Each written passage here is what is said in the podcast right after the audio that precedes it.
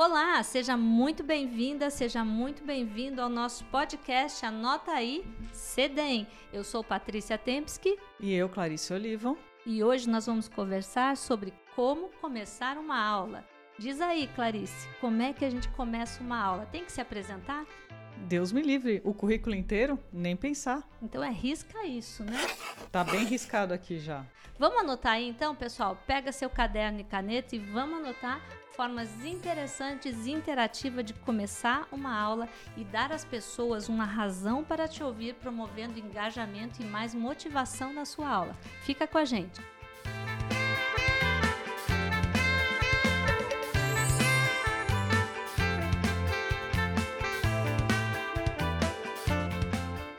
Mas diz aí, Patrícia, como que eu começo uma aula? Olha, tem muitas formas e eu trouxe aqui uma lista para a gente conversar. Mas eu acho legal contar para vocês que estão ouvindo a gente que todas essas formas de começar uma aula a gente já testou aqui no Centro de Desenvolvimento de Educação Médica da Faculdade de Medicina da Universidade de São Paulo. Bem, eu gosto de começar uma aula muitas vezes uh, contando uma pequena história. E que história tu já contou? Eu gosto de contar histórias que tenham a ver com a aula, mas que tenham a ver com alguma vivência minha, mas coisa curta, né? Porque se essa introdução demorar muito. Dá sono. Não, não funciona. Mas eu vou dar um exemplo e, e, depois eu gostaria de ouvir o seu exemplo. Como é que você começa contando história? Pode ser? Bora lá. Olha, eu fiz uma vez uma, uma abertura de aula que até ficou bastante comentada, sabe? Eu coloquei um slide da década de 70, uma figura psicodélica, e falei para as pessoas: venham comigo no túnel do tempo. E mostro uma foto minha quando criança, agora já disse que eu, eu nasci na década de 70, e mostro uma foto quando criança numa enfermaria de pediatria. Naquela época tudo podia, minha tia trabalhava no hospital e ela nos levava, eu e, e as crianças da minha idade da família, para irem participar da festa de Páscoa, de Dia das Crianças, Dia do Natal. Pode uma coisa dessa, Clarice? Pode? Pode? Não, Não. pode. Naquela época podia, né? Se pensa a década de 70, as pessoas levavam criança no porta-mala com os pés para fora, com a porta do porta-mala aberto. As pessoas andavam no banco da frente sem cinto de segurança. Criança tinha chocolate em forma de cigarro, professora Clarice. Peraí, que Pode. anos 80 também. E, ainda bem que as coisas mudaram e mudaram em tudo, né? Mas ok. Aí eu, e por isso essa história tinha a ver com a aula, porque veja, eu disse que muito cedo eu aprendi que a avaliação gera mudança. Alguém avaliou que criança que não está internada não é um bom lugar ir para dentro da enfermaria de pediatria e nunca mais nos convidaram para a festa. Então, logo lá, aos cinco anos, eu aprendi que a avaliação gera mudança e a partir disso eu desenvolvia toda a aula sobre a avaliação do estudante que precisa gerar mudança. Se você avalia e nada acontece, se não gera mudança, se não promove aprendizado, então precisamos melhorar a avaliação. E com isso eu desenvolvi a aula e esse é um exemplo de como começar uma aula com uma historinha. Conta a sua, a sua história. Eu tenho uma historinha bem legal e tem a ver com podcast. Quando eu dei uma aula sobre como fazer um podcast, com o Rodrigo que está aqui junto com a gente, eu contei, comecei a aula tecendo aí uma historinha de como que a gente ouvia música. E como que era viajar na época com meu pai, com a minha família, ouvindo aquilo que o pai queria, que era sempre jogo de futebol, notícia e tudo mais. E como a gente foi passando tempo com os Walkman, com os iPods, até chegar no podcast. E o povo se diverte. Isso é muito legal, se me fez lembrar de outro colega nosso, o professor Ipojucan Fraz. Deixa eu contar que isso é uma historinha também. E, e aí a gente já tem, olha, duas estratégias, hein? A história e a música. Mas o que, que ele fez? Ele entrou numa aula de formação do SUS com uma maleta de couro. O que será que tinha nessa maleta? Diz aí, prof... Clarice. Uma caneta? Não tinha caneta. Fala outra coisa. Hum, tinha um bloquinho de papel? Não. Tinha uma. Formação do SUS, hein? Meu Deus do céu. Não sei, um esteto, um. Nada disso. E você que está ouvindo a gente, tenta adivinhar o que tinha na maleta do professor Ipojucan. Deixa eu contar para vocês. A hora que ele abriu a maleta era uma vitrola. Isso mesmo, gente, uma vitrola com um disco de vinil e ele colocava então uma música da época onde houve um movimento sanitário no Brasil e onde houve a formação do SUS e a partir dessa desse formato que traz uh, de uma forma transdisciplinar a cultura para dentro da sala de aula, ele discute então as bases da formação do SUS. Olha aí, já temos dois jeitos de começar uma história, uma, uma aula que é história e música. Olha, eu vou te dizer que a gente tem três jeitos, na verdade. Diga. É, primeiro, para dizer que todas essas histórias são as histórias aqui do CEDEM, né, do SES, nossos alunos já ouviram e está todo mundo convidado a vir aqui ouvir também. Mas e olha, aí... você disse que os nossos alunos já ouviram, mas esse podcast serve para eles relembrarem também. Também. Né? Mas aí tem, uma, tem um outro jeito que, na verdade, tu já começou a falar, que é o que, que tem dentro da maleta do professor Ipojucã? Traz curiosidade, né? Dúvida? Pergunta, o que, que vocês acham que tem aqui? Sobre o que, que vocês acham que a gente vai falar hoje? Ou o que você tem dúvida sobre isso? Isso traz o aluno para dentro para participar. Então, começar com uma pergunta, né? Eu adoro esse jeito. Eu adoro perguntar. Às vezes eu chamo isso de aula kamikaze. Eu tenho dois ou três assuntos para falar. Eu vou falá-los, mas a sequência não importa. Então eu posso chegar para os alunos e falar: e aí, gente, temos essas três opções. O que, que vocês querem para hoje? É meio prato feito que temos para hoje? O que, que vocês querem? Mas você tem que estar tá preparado, hein? Os alunos não precisam saber que você está preparado para as três possibilidades, mas eles adoram. Dar às pessoas um motivo de escolha é muito bom. Ou você pode, no mesmo tema, ter duas propostas de estratégias educacionais e eles escolhem. Então, só o fato deles escolherem já motiva muito. Olha, eu vou dizer uma coisa, que é sempre bom a gente ter um plano A e um plano B de estratégia. Porque às vezes a gente chega super contentinho com uma estratégia, a turma está é. muito animada, a turma está muito desanimada, a turma não está naquela energia e a gente troca rapidamente, Isso, mesmo sem as esse, pessoas saberem. Tem que ter essa sensibilidade. Falar em mudar a estratégia, olha só, um jeito legal é fazer pergunta com Mentimeter, que é uma plataforma onde você faz perguntas e imediatamente você já enxerga as respostas do grupo, em percentagem ou em números absolutos.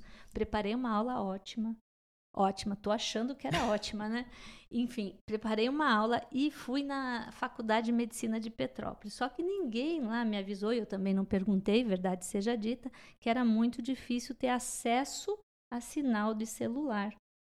Eu hum. disse para o pessoal lá que eles precisam vender essa tecnologia para os lugares onde a gente não quer que o celular funcione, como por exemplo na hora da prova. Mas enfim, eu me preparei para fazer uma votação em Mentimeter e não rolou.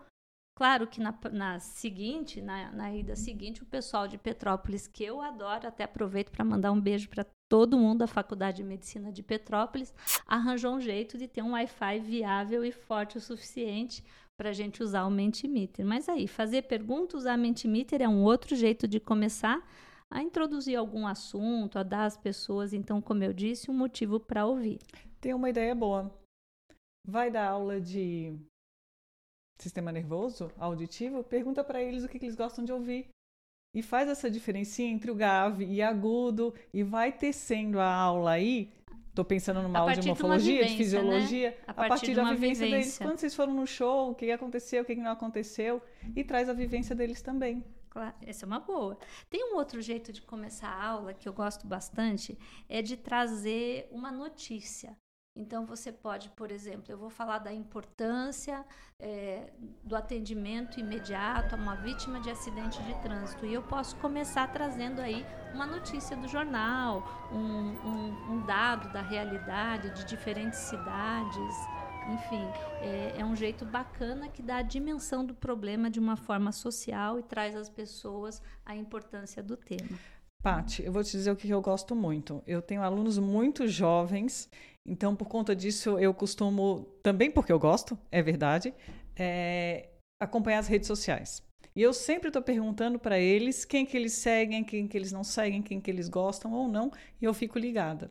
E aí, quando eu acho que tem alguma coisa relacionada com a aula, acreditando ou não naquilo, achando certo ou não aquilo, eu trago isso para a aula e pergunto para eles: vocês viram isso? Vocês notaram aquilo? Eles super engajam, eles adoram que a gente faça isso igual a eles.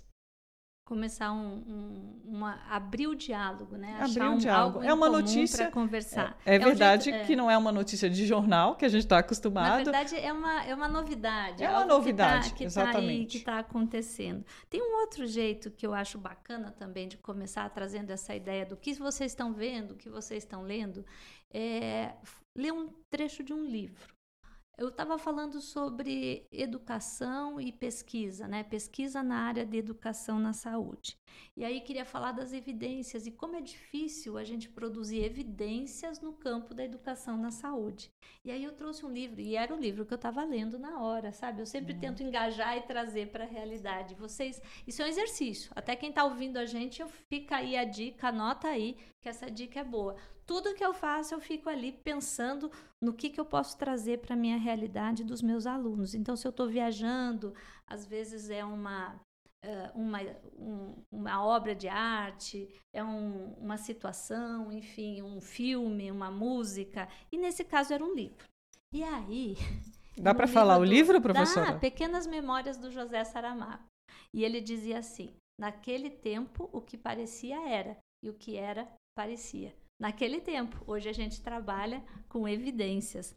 Então, aí a partir disso eu começo a falar das evidências em educação. É uma ideia, traz um trecho de livro. Hum, pode ser um trecho de filme também? Ótima ideia. Mas tem que ser um curta, né? Não vai botar um filme de duas horas. É só para começar. inteira, que não, vai é a um aula inteira. um É bom quando os alunos estão chegando aí do almoço, de algum outro lugar, e tu precisa, às vezes, baixar um pouquinho a energia, levar eles para aquele lugar. Então, coloca um curta ali e depois vem logo o que, que, que vocês acharam e pergunta para eles e traz deles. Ótimo. Olha, tem uma outra coisa que eu faço, e até eu fiz outro dia dando uma aula de design instrucional para os preceptores aqui do nosso curso de formação de preceptores da Faculdade de Medicina da Universidade de São Paulo. É, eu perguntei a eles o que, que vocês querem saber ou quais são as dúvidas que vocês têm para fazer um slide, para para preparar uma aula. Tudo bem que preceptor vive mais na prática, né, gente? Mas todos nós temos a oportunidade de fazer uma apresentação, às vezes um seminário, um congresso, e no fim, para eles é uma competência que eles precisam desenvolver também. É, aí eu perguntei o que, que vocês gostariam de saber sobre design instrucional e as pessoas foram trazendo as suas dúvidas. A gente fez uma lista de dúvidas e foi bacana porque durante a aula a gente vai respondendo e diz: olha, você que queria saber essa dúvida, está aqui a sua resposta. Então, isso foi, foi um jeito de engajar que deu muito certo fazer essa lista da, do que as pessoas gostariam de saber sobre a aula. Professora Patrícia, é bom engajar os alunos, começar com teste? O que, que a senhora acha? Tem gente que gosta de fazer teste, pré-teste, eu acho que às vezes aterroriza, sabe? Isso vem assim numa pegada de desequilíbrio das pessoas perceberem o que não sabem e que precisam saber algo, né? Então isso dá um certo desequilíbrio, mas às vezes dá um certo terror. Então tem que cuidar na dosagem e no tanto desse teste, talvez fazer um teste em duplas, não muitos itens, enfim, mas Ou talvez um teste só para as pessoas entenderem o que elas não estão sabendo e quais são as dúvidas delas. eu acho que eu, eu, prefiro outras formas de começar. Na minha prática, eu nunca comecei uma aula com teste. Com perguntas que abrem o diálogo, isso eu, eu gosto muito, mas testes eu não. Ou perguntas que a gente vai discutir durante a aula. Sim, é, aí eu acho que vale a pena. Perguntas eu, eu concordo. Mas sabe um outro jeito que é bem interessante, falando nisso, em, em abrir diálogo, é fazer um brainstorm. Eu não conhecia muito essa estratégia, apliquei outro dia e gostei muito do resultado. Eu começo assim: eu vou dar uma aula sobre nutrição infantil. E digo, quando você pensa em nutrição, o que você vem à cabeça? E você vai escrevendo na lousa. As pessoas falam fórmula, leite materno, é, papinha, e, e, e aí você coloca tudo que as pessoas falaram. E durante a aula você vai fazendo os links e montando quase que um esquema, um mapa mental com os seus alunos. É uma nuvem de quase uma nuvem de é, palavras. Uma, uma nuvem de palavras. Exatamente. E um outro jeito que eu, eu gostaria de compartilhar também, que eu acho bem interessante, é vocês é, fazendo o exercício de imaginação. Imagine se. Então, fazer com que eles venham para se colocar numa situação. Imagine que você está num pronto-socorro e três pontinhos. Imagine se você está nessa seguinte situação e, e aí você começa a discorrer como uh, mudar essa situação, ou como sair de uma situação difícil. Um outro jeito é apresentar casos reais para começar um tema também, trazendo uma, uma, vamos dizer assim, uma personificação de, de algum tema, um, por exemplo, um problema de saúde. E por fim, eu tenho aqui ainda nas nossas ideias de como começar uma aula, uma coisa que me ajuda muito. E o que, no fundo, acaba juntando todos esses itens, que, aliás, são muitos, né? E olha, para relembrar, gente, é: você pode começar uma aula contando uma história, mostrando uma notícia, fazendo perguntas sobre o tema ou perguntas sobre o que eles gostariam de saber, fazendo perguntas e promovendo escolhas sobre a estratégia educacional que você vai aplicar. Você pode fazer um brainstorm, você pode fazer testes, mas a gente não recomenda muito. Você pode fazer, usar uma música, você pode fazer um processo imaginativo pensando no futuro, você pode ler um trecho de livro, mostrar um trecho de filme, levar objetos para a sala de aula que promovam a curiosidade dos seus alunos. Mas no fundo, todas essas estratégias que eu contei aqui são 13. Bastante. 13 razões para se ouvir, para ser ouvido, né? 13 razões para as pessoas entrarem no clima, engajarem na sua aula. Na verdade, tudo isso se resume no mostre o porquê. Quando eu começo uma aula, eu fico sempre pensando que eu tenho que dar às pessoas uma boa razão para estarem comigo. Ou seja, o que eu tenho ali para trabalhar com elas, para promover na sala de aula, é, de conhecimentos novos, enfim, é, valem a pena. Dê às pessoas um bom motivo para te ouvir. E eu gostaria de até recomendar aqui para vocês complementar esse podcast assistindo o Simon Sinek, o TED Talk do Simon Sinek. Comece pelo porquê. Tem livros. Pode ser o livro, tem um né? livro Comece pelo porquê e o Comece por, pelo porquê em equipe. Vale muito a pena os dois livros, mas começa com o TED Talk, que é de bom tamanho, e ele vai dizer que para você convencer as pessoas que é, o que você tem a dizer merece ser ouvido, o que você tem a fazer com elas em sala de aula como estratégia educacional merece a atenção deles, comece pelo porquê. Ou seja, o, onde vai se aplicar aquele conhecimento, qual a relevância, por que, que aquilo importa. Então, de tudo isso, gente, usando história, filme, testes, brainstorm, o que você quiser, dê às pessoas um motivo para te ouvir. Bom, é isso então. Saímos hoje com três estratégias, 13 motivos para as pessoas ouvirem e ainda saímos com dicas sobre TED Talk, com dicas sobre livro. Anota tudo isso aí, mas olha, 13 motivos tem aquela coisa esquisita da Netflix, aquele filme meio bad mood. Não, Vamos nada mudar. disso. Arranja mais um jeito para terminar isso, Clarice, só para a gente dizer que temos 14 motivos para uh, começar uma. 14 formas de começar uma aula, só para tirar do 13, vai? O que Um- mais? Um último motivo? Não sei, mas diz vocês. Vocês podem curtir, manda mensagem pra gente nos dando a, o 14, Décimo o número, o quarto. décimo quarto, a décima quarta forma de começar uma aula. Eu quero ouvir toda a criatividade que vocês que estão aí. E a gente pode até fazer um segundo capítulo, né? um segundo episódio desse podcast, jeito e formas de começar uma aula, com as ideias que vocês que estão ouvindo a gente trouxerem. Combinado, pessoal? É isso. Tá, Tá bom, bom por por hoje? Tá bom bom por- por hoje. Beijo.